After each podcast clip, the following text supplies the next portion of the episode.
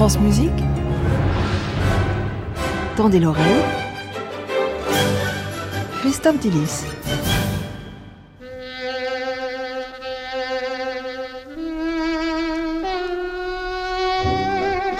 Bonjour Christophe. Bonjour Benoît, bonjour à tous. Et la saison se termine, mais j'ai l'impression que enfin vous avez cherché à me faire plaisir. voilà, aujourd'hui, pas de tempérament pythagoricien au quart de coma en 1585, pas d'analyse schenkerienne, pas de tonalité, mais de l'opérette.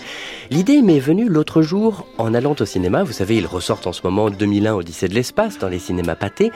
Et d'ailleurs, j'encourage tout le monde à y aller. Hein. C'est l'occasion de voir ce film incroyable de modernité visuelle sur grand écran et non pas, euh, comme tout le monde, sur l'écran du téléphone portable en mangeant des pâtes. Grand thème musical de 2001 Odyssée de l'espace. Ainsi parlait Zarathustra évidemment, mais aussi le beau Danube bleu de Johann Strauss fils. Voilà, le beau Danube bleu, euh, magnifique valse dont les premières mesures ressemblent à un véritable poème symphonique, valse extrêmement célèbre qui fait danser à l'écran non pas les personnages mais les vaisseaux spatiaux.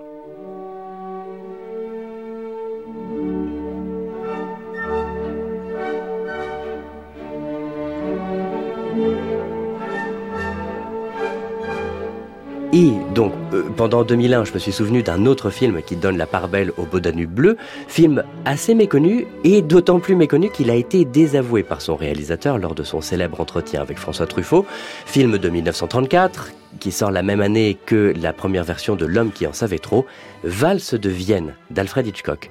Valse de Vienne, avant d'être un film, c'était une opérette, Walzer aus Wien, créée en 1930 à Vienne, euh, livrée de Wilner, Reichert et Marischka, musique de Johann Strauss I et Johann Strauss II, père et fils donc, et c'est un des pères de la musique rutilante hollywoodienne qui est chargé de la sélection et des arrangements des musiques Eric Wolfgang Korngold. Et donc ça racontait quoi ce film? Alors dans la Vienne euh, du 19e siècle, il y a un roi de la valse, Johann Strauss, un peu cynique, un peu taulier, un peu patron, euh, mais quelqu'un dans son orchestre veut sortir de son ombre son propre fils, qui a des velléités de compositeur. On comprend l'essence de leur relation dans cette scène. Je dis que la prochaine personne à composer de la musique devra faire mieux que la Lorelai. Je vois, tu ne partages pas l'enthousiasme général des gens pour ma musique. Tu as tort. Personne n'aime ta musique autant que moi. Mais toute musique doit aller de l'avant. J'ai entendu dire que tu avais été délogé de chez toi à cause de tes improvisations au piano. Eh bien, assieds-toi au piano et fais-nous écouter ça.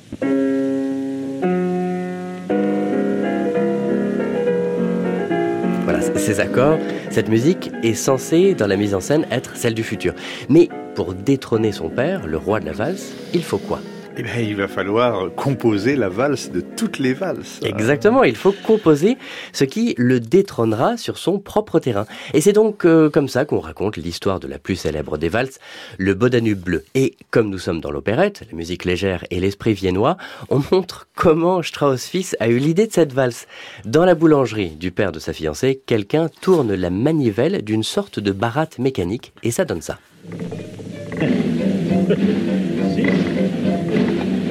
That's it. Faster. There.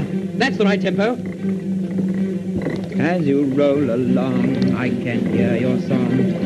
Voilà, évidemment. L'intrigue est très réelle, mais je pense que cette scène a été un peu inventée pour le cinéma. Oui, voilà, évidemment. Et pour l'opérette. Euh, et, j'ai eu d'ailleurs une sorte de faux instinct à un moment. Je me suis dit, ah bah, c'est sûr que c'est faux.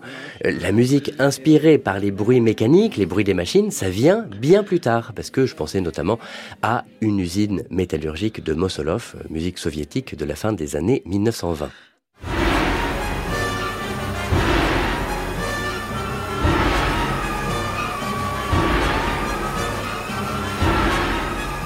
Mais en réalité, les scénaristes ont quand même eu le nez fin dans cette opérette Valse de Vienne, puisqu'en réalité, Strauss fils a réellement composé une valse inspirée par la machine. Il a composé pour un bal d'école d'ingénieurs euh, une musique qui représente une machine qui se met en branle. Et là, nous sommes dans les années 1860.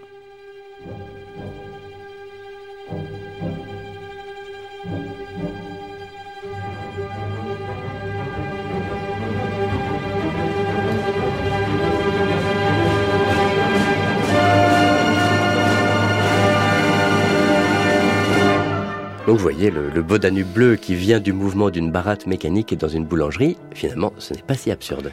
Et donc vous parliez d'Erich Wolfgang Korngold comme euh, compositeur et arrangeur de ces valses de Vienne euh, d'Hitchcock. Voilà, et ce sera mon mot de la fin. Korngold, compositeur viennois, un des pères fondateurs, je le disais tout à l'heure, de la rutinance hollywoodienne, a réuni la musique des deux Strauss pour cette opérette, mais l'a également arrangée. Pour l'opérette, Korngold rend cinématographique le beau Danube bleu de, Johann Strauss. Ce qui fait que ceci, chez Strauss,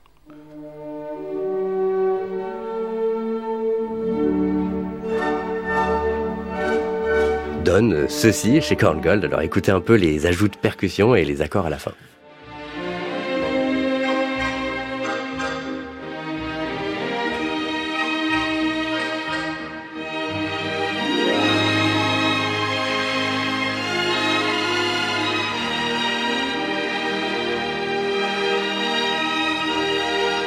Merci Christophe, j'en ai appris beaucoup hein, sur ce sujet de Valsver. Je connaissais l'opérette, mais je savais pas que Hitchcock en avait fait un film. Et oui, mais, mais il l'a désavoué. Donc...